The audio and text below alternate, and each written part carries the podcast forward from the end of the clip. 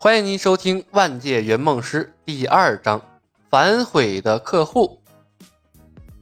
我是李牧，万界圆梦公司的实习员工。我当前的任务是给送妹达人李寻欢送一个妹子。万里飞雪，冷风如刀。小李飞刀的世界，关外通向关内的一座小镇客栈。唐若幽出现后，李牧的内心独白被强行打断了。两人大眼瞪小眼。李牧头戴披肩的假发，裹着填充鸭绒的明代款式的棉衣。斜挎着一个包裹，拎着一柄造型华丽的长剑，cos 了一个古代少年侠客。而唐若幽梳着简单的马尾，穿着一身白色的碎花连衣裙，清清爽、透心凉的打扮。她的手里呀，甚至还端着一杯加冰的奶茶。看到客户这副扮相，李牧已经明白最坏的情况发生了，他的任务难度被迫升级了。唐若幽啊！你一点都没做准备吗？李牧不甘心地问出一句废话。唐若幽傻傻的看着周围的环境，准备什么？哎，我提醒过你的。李牧无奈的道：“实习圆梦师的经验不足，此刻体现的是淋漓尽致。他没有为客户强调啊，穿越世界的危险性和真实性。”可是我以为那是做梦啊！唐若幽环顾左右，张开了双臂，兴奋地转了一圈。现在应该也是在做梦吧？外面冰天雪地，我一点都不感觉冷呢，真是个有意思的梦。剧情啊，竟然能连起来，太神奇了！李牧黑着脸，唐小姐，我很遗憾地告诉你，这不是做梦。看到这层保护罩了吗？我们有五分钟的时间过渡，在保护时间内，外面世界啊无法影响到我们。五分钟之后，我们就会进入真正的小李飞刀的世界。不是做梦？唐若幽怀疑地问。他的手啊，悄悄掐向自己的大腿，用最原始的方式啊，检验是否在做梦。触感真实，疼啊！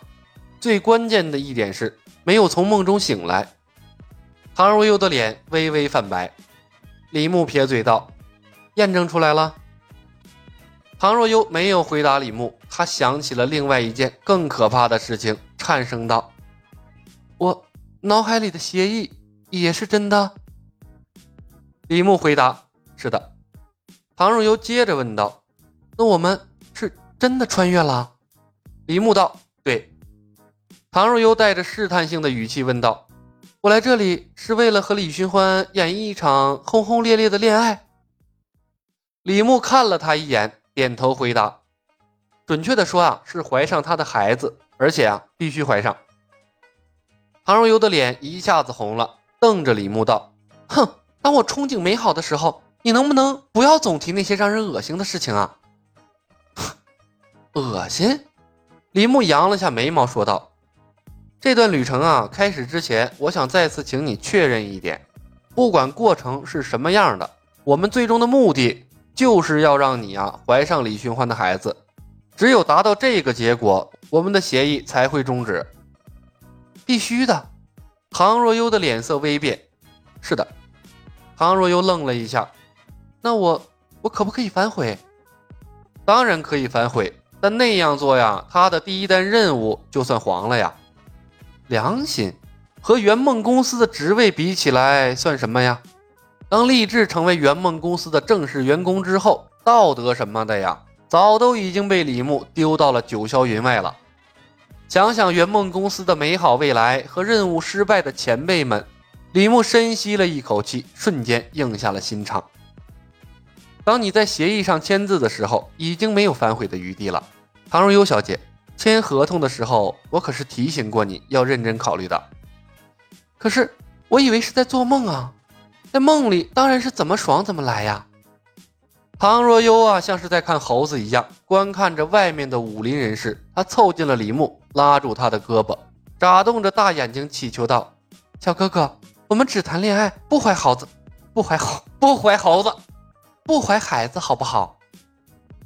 孩子，嗯，不怀孩子。呵呵，只谈恋爱不怀孩子，耍流氓呢？”李牧鄙夷的扫了眼贴近他胳膊的柔软，微微一笑：“哈哈，不好。”屡试不爽的必杀技竟然失效了。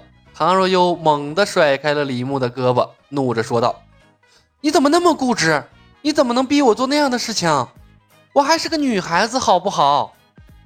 嗯，我才不要未婚先孕，怀上一个陌生人的孩子呢！”白痴！李牧无语，思索他现在的处境。也许前辈们的失败啊，可能不光是困难度的问题，还有啊客户的原因。但是。在他这里是绝对不允许有失败一说的。李牧面无表情，唐小姐，在圆梦协议上签字之后啊，如果不能达成你的梦想，我们两个都会被困在这个世界，谁也没有办法回去。唐若悠瞪着李牧，一副死猪不怕开水烫的样子。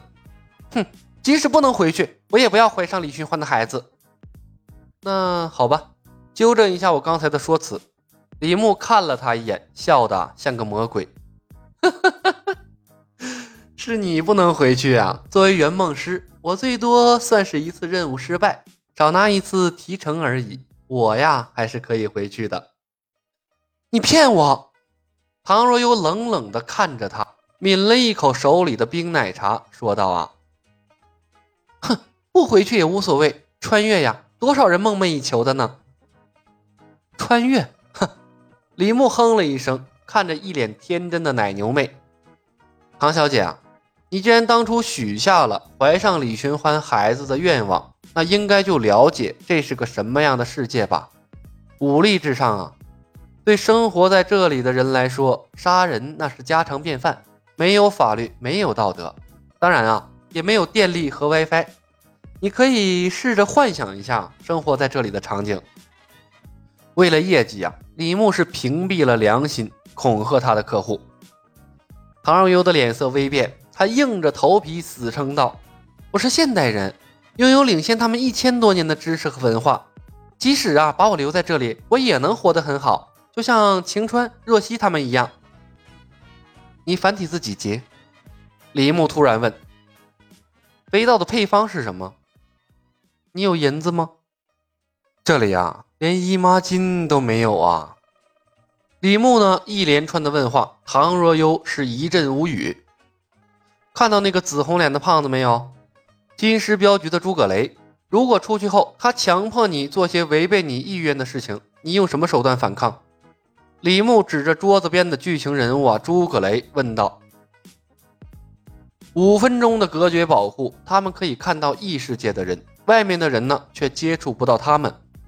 唐若悠下意识地看向啊，正在和属下谈笑风生的诸葛雷，粗鄙、丑陋、肮脏，隔着透明的罩子，仿佛都能闻到他身上散发的臭味儿想象一下被他抓住的可能性，唐若悠啊，禁不住打了个哆嗦，小脸煞白。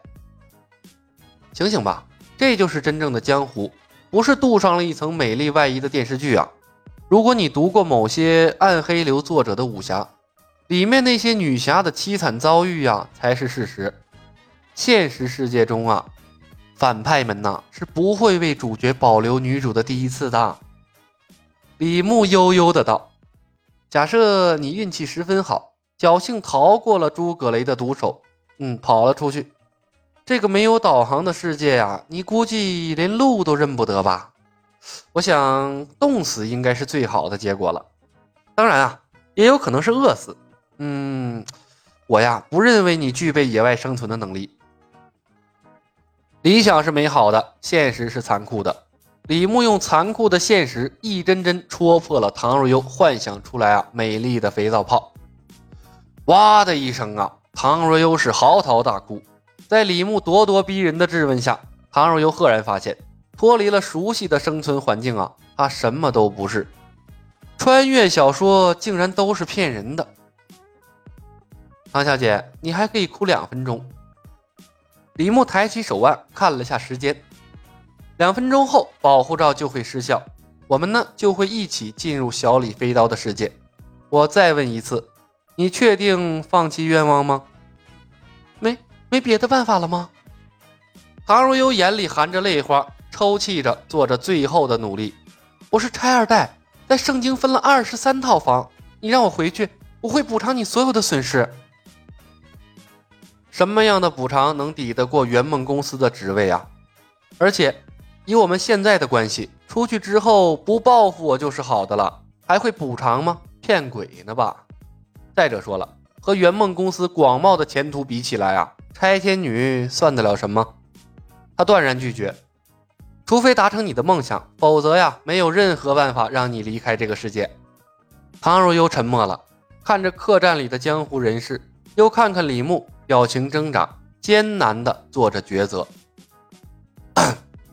李牧轻咳了一声，眼神飘忽不定。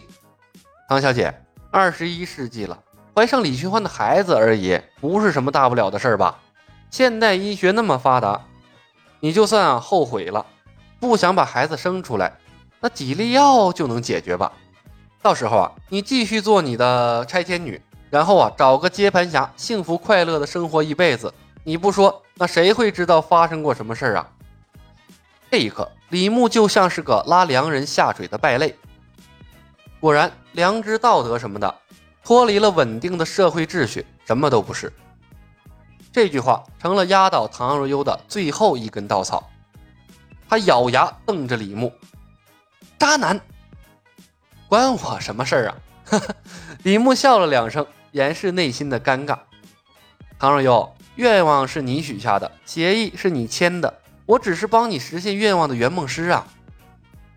嗯，那我我可以带这个世界的东西回地球吗？知道事情已无法挽回，唐若幽擦干了眼泪，开始呢从穿越中啊寻找好处。和可怕的穿越比起来，私底下怀个孕什么的不是不能接受，那就当啊被蚊子叮了一口吧。不能超过一公斤，李牧回答道。你会保证我的安全，对吧？听我的安排就可以。好，我答应你。唐若幽看着李牧，像是要把他的样子啊刻进脑袋里一样，咬牙切齿的道：“发生在这里的事情，我不希望第三个人知道。”当然，李牧松了口气，笑着回答：“我们呐是签署过协议的。你叫什么名字？”李小白。李小白。看了眼手里的青莲剑，随口呢编了个名字。青莲剑啊，是公司提供的道具，酷似某宝上的游戏周边，长一米二，严格按照游戏里的造型锻造，要多华丽有多华丽。这是李牧为了配合百分百被空手多白刃的技能啊，专门挑选的武器。和实习技能一样，万界圆梦公司为实习圆梦师啊准备的同样是一些华而不实的东西。唐若幽虎着脸问：“真名？”李牧笑道：“假的。人在江湖飘啊，化名最重要。武侠世界名字什么的还不要紧，但万一以后遇到什么高等级的仙侠世界，那巫术妖术一大堆，知道名字就能咒人。用化名啊，就可以减少许多这样不必要的麻烦。况且啊，以后还要和客户在一个世界生活。”他这种得罪客户的行为呢，谁知道会不会遭受客户记恨啊？哼！唐若幽用力的跺了下脚，瞪着李牧的脸：“我会记住你的。”记住也没用。李牧啊，压低了声音，贱兮兮的道：“不怕告诉你，我这张脸也是假的。唐小姐，咱们是一次性的合作关系，协议完成后啊，不会再有机会见面的。”好的。本集已经播讲完毕，感谢您的收听。